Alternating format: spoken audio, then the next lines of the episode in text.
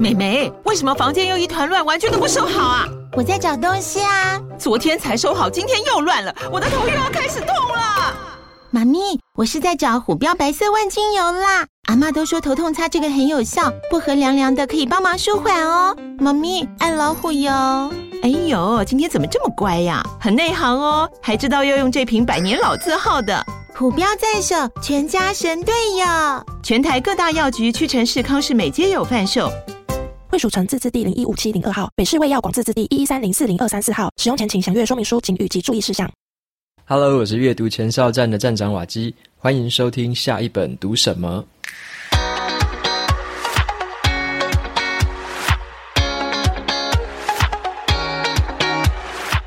Hello，今天我要跟大家分享的这本书，它的书名叫做《权衡》，权是权力的权，那衡是衡量的衡。权衡，那这本书呢，它在谈的是《孙子兵法》，所以今天会跟大家分享一些这个《孙子兵法》在我们的待人处事，在我们的职场跟我们的人生当中，可以为我们带来什么样的帮助？那帮我们掌握这个乱世当中的一个生存之道。这也是我第一次接触《孙子兵法》的完整的原文，而且呢，是透过《权衡》这一本书的算是一个导读版，然后呢，让我去理解说这个文言文的背后它真正的道理是什么。所以这是我第一次读《孙子兵法》，然后呢，也觉得蛮有收获的。因此，今天节目里面跟大家整理一些我的四个感想，跟大家分享一下。另外呢，也跟大家说一个消息，就是瓦基也推出了第一支的 YouTube 的说书影片。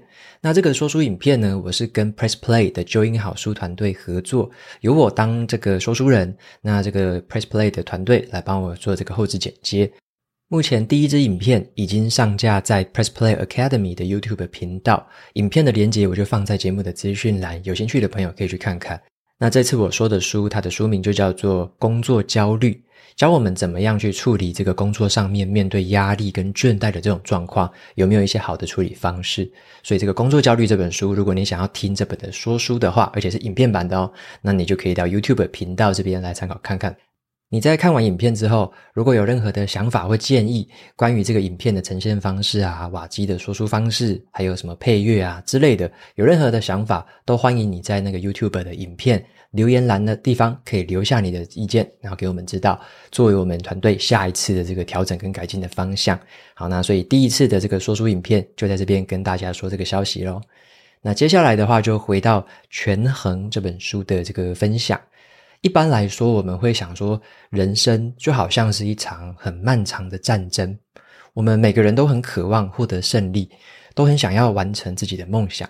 但是面对现在诡谲多变的这个情势啊，我们该怎么样去面对这样的变局？然后呢，怎么去衡量利弊？当我们拥有这样的能力，就是一个可以胜出的一个核心的竞争力了。那我们就可以从这个已经流传两千多年的这个兵法宝典《孙子兵法》来学习这个可以帮我们突破人生困局的这个制胜关键的方法。那么，《权衡》这本书的作者，他是生活当中的历史学家，他的名字叫做胡川安。他大学的时候是双修历史还有哲学，研究所的时候是双修考古学跟历史学。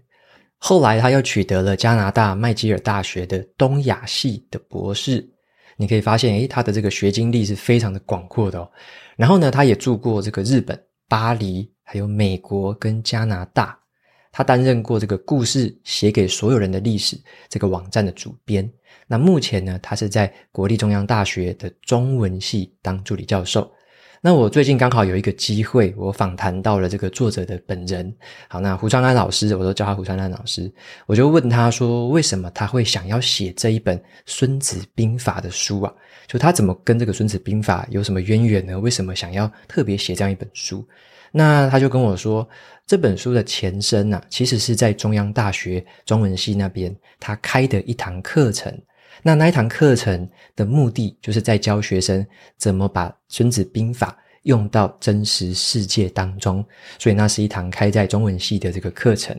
他也希望说，让学生可以透过这个方法去接触到很经典的智慧。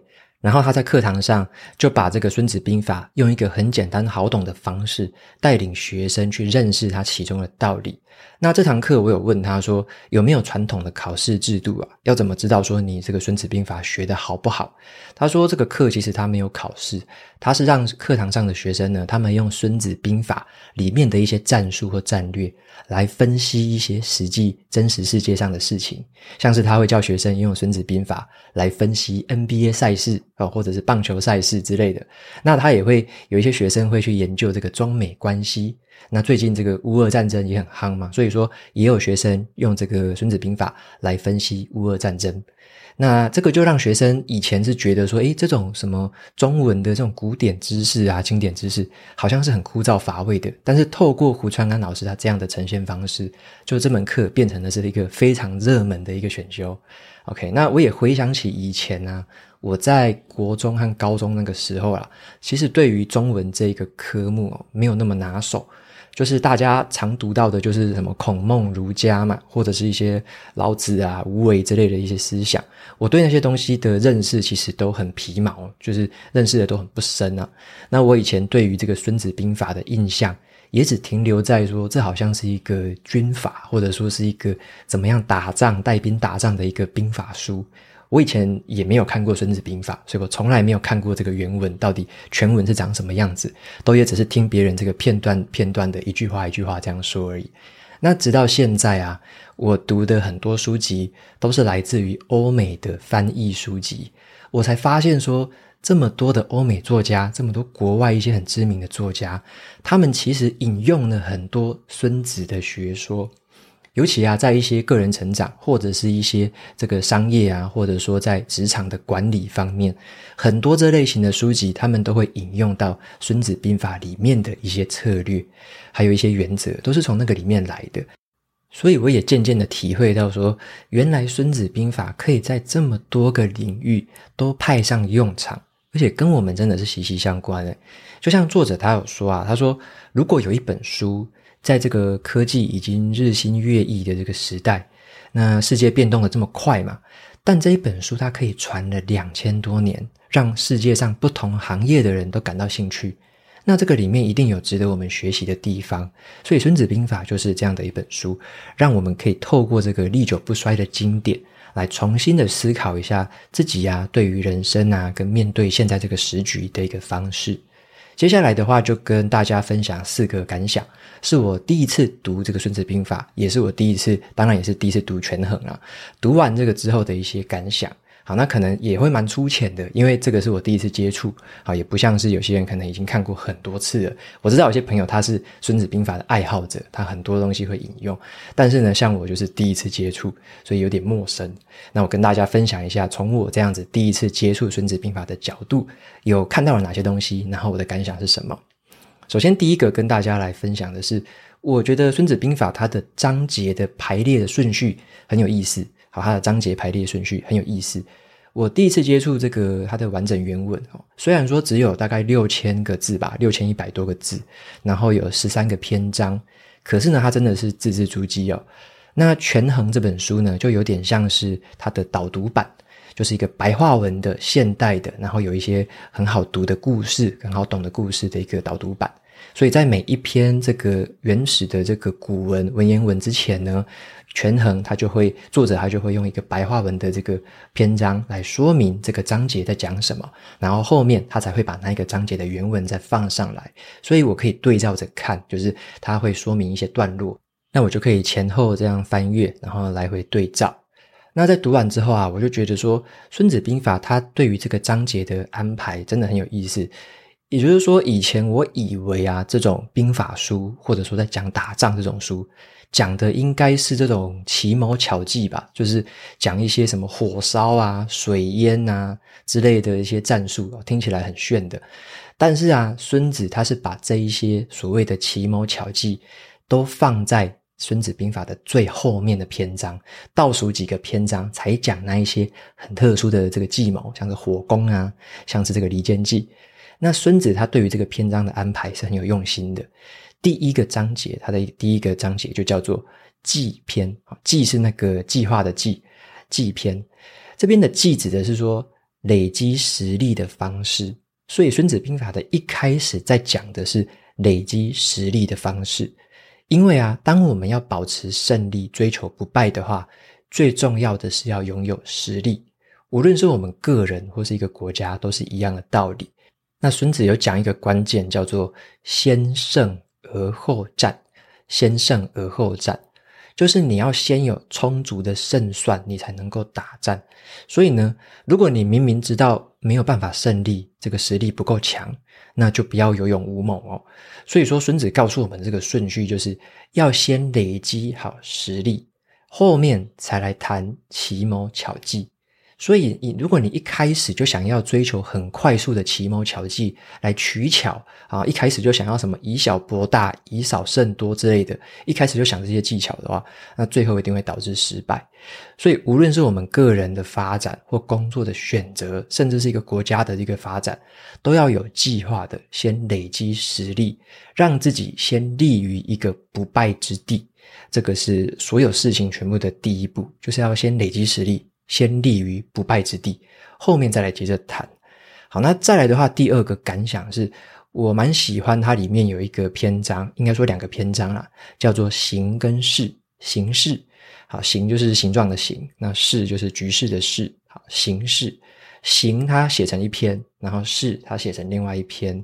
那我心中的假想敌啊，就是说我在看《孙子兵法》的时候，我们心里面一定会有一些假想敌嘛。我现在要用《孙子兵法》，可能要来做什么，或者说它可以应用在什么地方？那我心里面的假想敌就是现在这个世界很混乱的一个局势。好，这个世界的这个局势就是我心里面的假想敌。我比较关心的就是说，我们要具备什么样的形？才可以在接下来这个很混乱的世界里面活得比较好。我们要造出什么样的事，才可以在这个时机到来的时候，我们可以乘风而起。那我先来讲这个“行”这个篇章，“行”就是在讲说，在战争之前呢、要先观察对手的样子，你要试探一下对方的虚实，了解说什么时候应该要进军，什么时候呢，你要按兵不动。我们要让自己这个形，在一开始的时候，透过这样的观察，也要让自己立于一个不败之地哦。在这个情况下，也是一样持续的累积实力，等待一个可以战胜敌人的时机。有可能是对方露出马脚，对方出现失误，这个时候呢，你就乘胜出击。就像在疫情这个渐渐趋缓啊。最近是比较趋缓嘛，那在之前呢，很多人都被困在家里的时候，都不能出国玩啊，不能到处去玩。那个时候，我们有没有把握机会累积自己的实力呢？在那个时候，我们有没有静下心来学习一些新的东西呢？因为在这个时候，你累积自己的行，累积自己的实力，你就可以等到时机成熟的时候收网捕鱼。像现在这个疫情渐渐趋缓，诶，有没有哪一些这个你之前曾经学的、你累积的东西，在这个时候就可以派上用场？所以呢，行就是要在这个战争之前就先观察好这个对手的样子，然后呢，试探好，在一开始就让自己的行是立于一个不败之地，持续的累积实力了。那再来第二个是势篇，好，就是讲势。势就是说在战争开始之后啊，好，真的已经开始交战了哦。这个中间有一个动态的这个过程嘛，随着现场的情况，我们要及时的做出调整。这个篇章讲的比较多是关于管理的方法跟这个组织架构的一个运用。他讲的当然是对于军队啦，但是我们可以把它应用在这个我们，如果你有带组织啊，或者说你有在这个公司里面工作，甚至是你个人的这个平常每天的这个管理自己的方法，或者说自己的一个工作流程都可以。好，持续的把对的资源用在对的地方，然后呢，把对的人放在正确的位置，让战争的整个事态是偏向自己这边的，也就是造势。然后呢，这个势一直保持住，等到时机一到，你就可以趁势而攻，顺势而为。就像是说啊，你如果有察觉到这个世界的态势渐渐的在改变哦，远端工作。跨国工作，可能异国工作就是不一样的语言的，是未来的趋势了。我们是不是已经具备了一个善用这种数位工作的能力呢？或者说可以跟别人远端协同合作的能力，或者你可以跟不同国家、不同语言的人互相合作的能力，我们有没有具备了这样的一个能力了？或者说你有没有在开始培养了？这个是已经在发生，而且会发生的越来越快的一个趋势。好，所以说形跟势这个两个篇章，就是教我们怎么样去看清楚这个形势。那就有点像是说一颗石头啦，如果放在地面上，它是就静止不动的嘛。如果你没有去这个建造你的形，没有去打造你的势，就很像你把一颗石头放在地面上而已。但是啊，一颗石头它放在斜坡上面，你把它从山边这样推下去，它就会往下一直滚动，一直滚动，什么东西都挡不住它，它就一直滚下来。那我们就要累积自己的实力，让这个实力变成这个在高山上面的那颗石头。等到时机一来，你就可以推动这个石头，让它滚下去。所以这边要讲的就是这个形跟势，然后时机一到，你才有可能乘胜出击。好，那这就是第二个重点，关于形跟势的一个讨论。再来的话，跟大家分享第三个我的感想，就是关于这个虚跟实要怎么样去灵活的运用。好，怎么样运用这个虚跟实？在《孙子兵法》里面讲的这个虚实篇，好，虚是虚假的虚，实是真实的实。好，这个虚实篇，它谈的是这个运用灵活的战术，让敌人没有办法摸清楚你的底牌。然后就可以出奇制胜。一个很擅长在用兵的人呢，他会去引诱敌人，让他们去显露他们的踪迹，可是他们却会把自己的踪迹给隐藏起来，让自己隐藏于无形。对于我们自己来说啦，如果说以我们个人来讲，我们的虚跟实是什么？我们的弱点就是虚，那我们的一些优点跟长处就是实。那对于人生的布局的方式呢，就是要了解自己整体的一个形势，知道说你的虚在哪里，你的实在哪里，去闪躲那一些对你不利的地方，然后去专门打击那一些对你有利的地方。之前有跟大家分享过一本书，叫做《呃不平等优势》。好，不平等优势有一个很类似的重点，就是要彻底的放大自己的优势。把这个优势变成不平等的优势，然后加倍的利用。好，这个不平等优势，简单一句话跟大家复习，就是在事业上面可以把你放在最有利的局面的一种条件、一种资产或者一种情势。这种不平等优势呢，它不能够被轻易的复制或者是购买到，它是你得天独厚的。OK，你会说，诶，有些人是这个爸爸很有钱之类的，那他就是他的不平等优势哦。那有些人可能天生就很聪明，诶，这个聪明就是他不平等优势。诶，有些人天生就非常有创意，那也是他的不平等优势。所以你要找到一些你的这些个跟别人完全不一样的一个优势，是别人没发现的。有时候我们自己甚至也没有发现，找到这些优势，加倍放大它。好，那这也让我想到之前曾经写过一个观念啊，关于这个虚跟实，我想到的是这个天缺跟天赋。好，天缺跟天赋，那这个观念就是天缺跟天赋，它是一体两面的东西，是要看我们怎么样去应用。举几个实际的例子，像是一个人如果他喜欢偷懒的话，诶，喜欢偷懒的话，他听起来很像是天缺。因为偷懒的人，他的纪律不好，他没有执行力，进度也常常落后。可是他也是一种天赋哦。偷懒的人，他们喜欢寻找最短的捷径、最有效率的方法来做事情。诶，这个就可以针对一些事情来做一些效率的改善啊。那有一些人他是循规蹈矩的，好，循规蹈矩的。那这个听起来好像是天赋，对不对？因为他可以遵循例行公事啊，他也不会背离原则，对不对？他就是很很守规矩嘛。可是这个也是他的天缺，他面对一些事情的时候会不知道变通，很难有这种创造性的突破性的想法。那另外一种人是有三分钟热度，诶，三分钟热度听起来也是天缺啊，感觉好像一件事情做得不长久啊，很难这个贯彻始终，很难去彻底的执行。可是三分钟热度，它也是一个天赋啊，他有充沛的好奇心，他对于事情都充满了兴趣。如果你要叫他打头阵，先去了解什么东西，派这样的人准没错。好，所以说一旦我们把自己的这些特质用对地方的时候，就等于是用了我们的这个优点，也就是实。但是呢，你用错地方的时候，就会变成了一个缺陷，就是变缺点。那这个就是虚。所以呢，我们要对自己的这些特质有一个很充分的认识，而且我们也要知道说，在完全不同的情况之下。有哪一些特质可以变成我们的实，好，可以变成我们的优点，用这些优点来专攻对自己有利的地方。那有哪一些特质在一些情况下会变成我们的虚，就是我们的缺点？那我们就要尽可能的可能要避开它，或者说要隐藏它。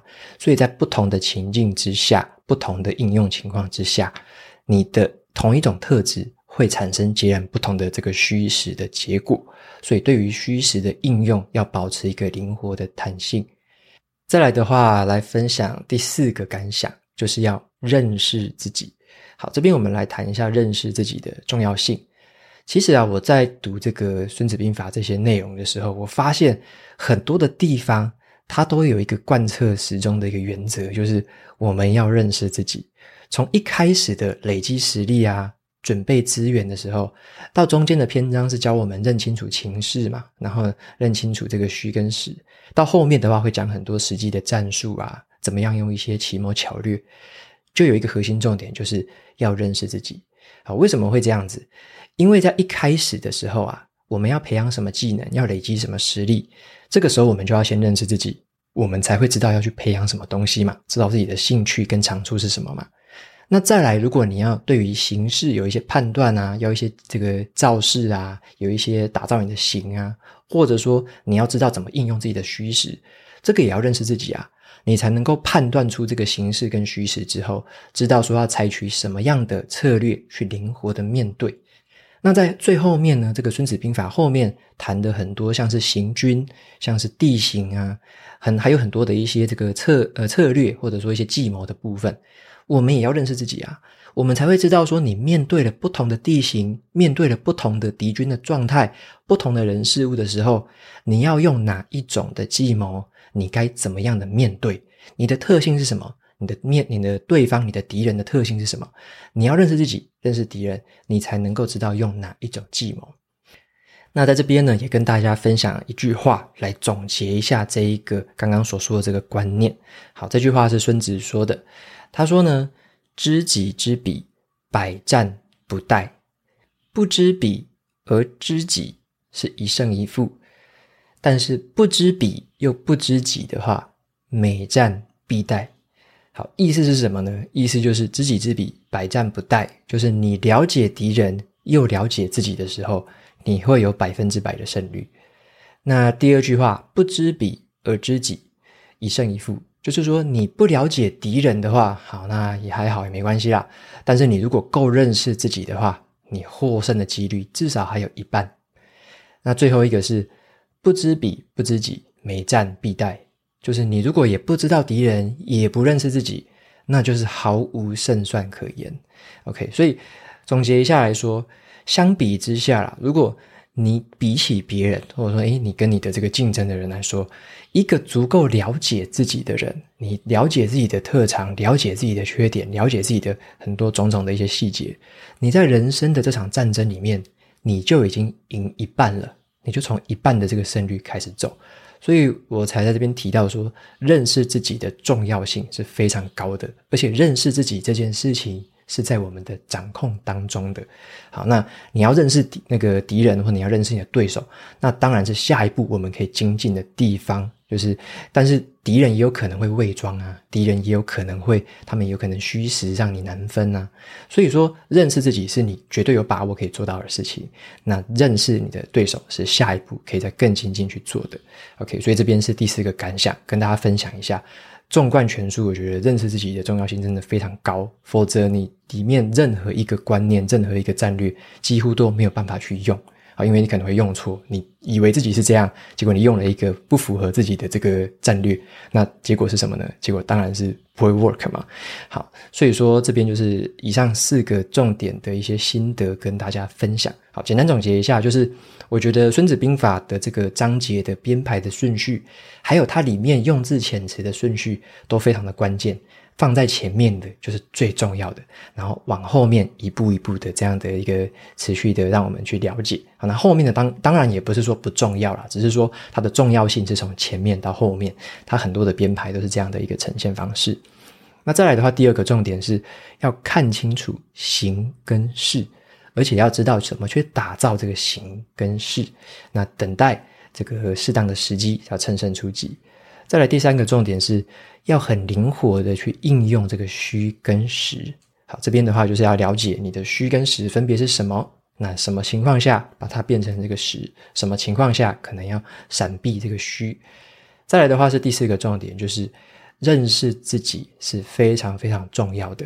好，如果你这个敌方任何都不了解的时候，你认识自己就已经有一半的胜率了。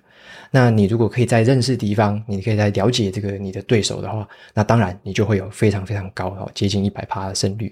所以认识自己还是最重要，自己可以掌握的。那再来的话，当然你要下一步认识这个你的对手，了解你的敌人。OK，所以在这边的话就总结一下。我觉得透过《权衡》这本书，这个作者他的诠释呢，是一个很生动，而且很有代入感，因为它里面提的例子都跟现实的世界有很高的一个相关性，让我可以在读的过程中直接产生一些直接的联想。那这个里面告诉我们的道理啊，我觉得算是很尖端好读。而且是我自己会想要收藏起来的。它整本书大概两百页左右，就是两百页，一个短短的篇幅。但是呢，有原文，然后又有这个作者的导读版，所以呢，我觉得是蛮适合收藏，也可以重复翻阅的。那我也跟作者开玩笑说，我我跟他说，因为我的这个大学的母校在中央大学读书，所以我就说，当如果我当时读书的时候啊，中文系有开这个课的话，我一定要去修。不过啊，也不一定修得到了，因为这堂课哦，现在是堂堂爆满。那以前在中央大学也是要这个选修嘛，大家应该大学生的时候也有体会过那个选修地狱。有时候一些好的课程你都很难选，然后有时候要抽签啊，或者说要这个随机的抽，所以有时候抽到好课的时候都会超级开心的。好，那我最后就认为说，对于不同年龄层的人来说啦，学《孙子兵法》是可以帮我们知道说计划跟准备的一个重要性。要知道怎么样去累积这个实力是最重要的第一课。那再来的话是学会去判断这个形式的一些方法。那再来是学到一些谋略啊，是需要一个动态调整跟灵活应变的。那最后呢，才是一些奇谋巧计。好，那未来的世界跟局势是一直在改变的，所以我们不可能用一辈子都用同一种方式在看这个世界啊。所以在不同的阶段的人来读这个《孙子兵法》，我相信都会有完全不同的收获。所以趁这个世界越乱的时候，我觉得就越要回头来读这些经典。好，所以也推荐这本《权衡》，最近读到的这本书给大家。最后的话呢，来念这个 Apple Podcast 上面的五星评论。好，第一位听众叫做 JFY 零八六，他的留言内容是说书给我的启发。瓦基你好，最近刚开始接触 Podcast，经由朋友的介绍听了你的频道，现在你的单集成了我运动的时候最好的陪伴。说了你可能不太相信，从小到大我唯一看完的一本书是某个知名网络作家写的某本小说。那其余的书呢，我都没有从头到尾看完过，包含教科书。那听到你的说书，尤其是读完一本书的这个单集，重新启动了我想要好好读完一本书的想法。希望有朝一日呢，也可以像你一样，把我读过的书说给我的亲朋好友听。OK，非常谢谢这位听众 JFY 零八六的这个留言。那有听到你说，诶，这个也只读过这个小说，某一本小说，然后呢，其他书都没读完。跟我其实有一点点像啊，我在真的在开始做这个阅读前哨站之前，其实就很不喜欢看这个课外读物，所以我的改变应该也跟你有很类似的一个这个共鸣的地方，就到现在才真正开始认真的把很多的书好好的消化完，然后做笔记分享出来给大家知道。好，那你有提到最后有提到说分享给亲朋好友。我觉得是非常棒的做法。像我自己在读完一些比较难的书，或者说我自己还没有很清楚想法的书，我也会先试着跟我的女朋友去分享，或者说跟我的妹妹分享，他们就会听我讲，然后呢，我就会试着去讲给他们听懂。那那时候你就会发现说，诶，自己讲的怎么这么不清不楚，或者说有些东西在你讲的过程中，诶，突然灵光乍现，突然就讲出来了。那所以说在透过口头表达这个口语分享的这个过程中，我觉得就是一个很好的练习，而且他们也会就透过这个短短的时间，就知道了说，哦，你读到这个书里面，你觉得最重要的是什么东西？你学到的是什么东西？对他们有帮助的也会是什么东西？那也是一个算是聊天吧，或沟通的一个很好玩的方式。所以我觉得跟亲朋好友分享我自己的话，是常常在做这件事情。所以如果大家有这个兴趣的话，我也非常推荐大家可以这么做。那有一些听众读者也告诉我说，他们会分享。讲给自己的小孩子听，那这变成也是一种话题，我觉得也是蛮好玩的。就是跟小孩子，如果是聊这个某个书里面学到的一些应用，我觉得是一个非常就是很很生动，而且是会对我们生活带来很正面影响、很直接影响的一件事情。那下一位听众呢，他是在 First Story 这个平台上面留言的。好，那他是叫做 Tiffany，他留言的内容是：嗨，瓦基你好。听了好久你的 podcast，每次都很喜欢，但是这一次很感动，所以决定提笔跟你分享。我们是住在加州的自学家庭，所以常常带两个小孩子去各式各样的户外教学，还有参观跟展览。那我都会鼓励孩子想一些问题去问，呃，去问这一些这个自愿的导游啊，或者说博物馆员。我说你的问题会激发他们的热情。也是表达说你对于这个来这个地方的感谢跟喜爱。那前几天呢，才刚去了一个航空博物馆，我同样的去鼓励孩子想一想，有什么是好的问题，是值得这些用生命跟时间在这个领域上面的人来帮你回答的。结果呢，前天就刚好听到了一本书的分享，叫做《最强提问力》。我觉得这本书的介绍内容实在是太符合我想要跟孩子表达的理念。所以我早上就跟孩子说，我读了这本书的推荐，然后呢，我也希望可以买一本英文版的，和他们一起来读。他们也很期待。谢谢瓦基，你给我们的礼物。OK，非常谢谢 Tiffany 的留言。然后你有提到说你的孩子是在用这个自学的方式带他们成长。那我觉得很棒的是说，你是引导他们去用提问的方式，然后呢去问这个导览员，让导览员再回答。我觉得这个方式是很棒的，是因为像我以前去看这个可能博物馆或动物园的时候啊，就不太会发问，就觉得就从来没有想到说要发问，要问问题。然后呢，我爸妈可能也没有给我引导，就是说没有告诉我说要问问题，所以我也是就看着看着，然后呢就会看得没有这么样的专心吧，或者说就只是走马看花而已。但是像你有提供给孩子这样一个引导式的，就是你要他们去发问，让他们去想问题去提出来，我觉得这是一个很有参与感的事情诶，就是他一定会。更专心，然后更投入，更想要知道说，诶，关于这些这个看展览的这个背后有什么样的事情？